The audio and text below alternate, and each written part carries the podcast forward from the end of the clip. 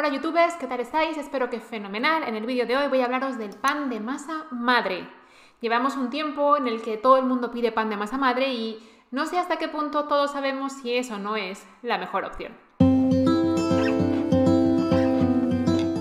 Y es que a raíz de la aparición del pan de masa madre, y digo aparición porque es la forma habitual en la que se hacía el pan antaño cuando no teníamos tanta levadura química, mucha gente ha empezado a pedir solo pan de masa madre. Incluso ha empezado a tomar pan de masa madre cuando antes no tomaba pan.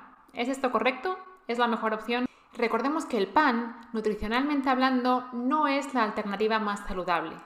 No es insano, pero es verdad que meterlo en nuestra dieta tan a menudo como lo solemos meter especialmente en España no es lo más recomendable.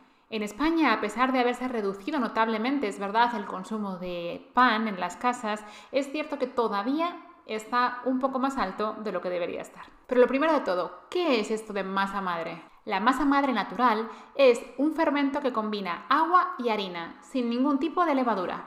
El proceso consiste en mezclar este agua y esta harina hasta obtener una masa de tipo fluido. Después, esta masa se deja reposar durante varios días. Pasados unos días, se quita la mitad de la masa y se añade más agua y más harina. Y así, en repetidas ocasiones. El proceso de elaboración o fermentación es por tanto mucho más largo. De esta manera no tiene nada que ver con el proceso habitual que utiliza levaduras químicas para hacerlo todo mucho más rápido. ¿Qué implica que este proceso de fermentación sea mucho más largo que el del pan tradicional? Mejores características organolépticas, mejor sabor, mejor olor, mejor textura, menor acidez, mejor conservación, mayor facilidad de digestión. Puede ser recomendable incluso para aquellas personas que tengan cierta sensibilidad al gluten. La masa madre también es interesante para nuestra microbiota. Y entonces, ¿tengo que elegir pan de masa madre en lugar de pan integral? El pan de masa madre, como hemos visto, es interesante para nuestra digestión y para nuestra microbiota. Pero si está elaborado con harinas que no sean integrales, deja de ser interesante nutricionalmente.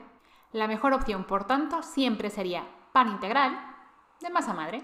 Esto es todo por hoy, espero que os haya gustado el vídeo. Ya sabéis, si queréis ver más vídeos como estos, solo tenéis que suscribiros y darle a la campanita para que podamos avisaros cada vez que subimos uno nuevo.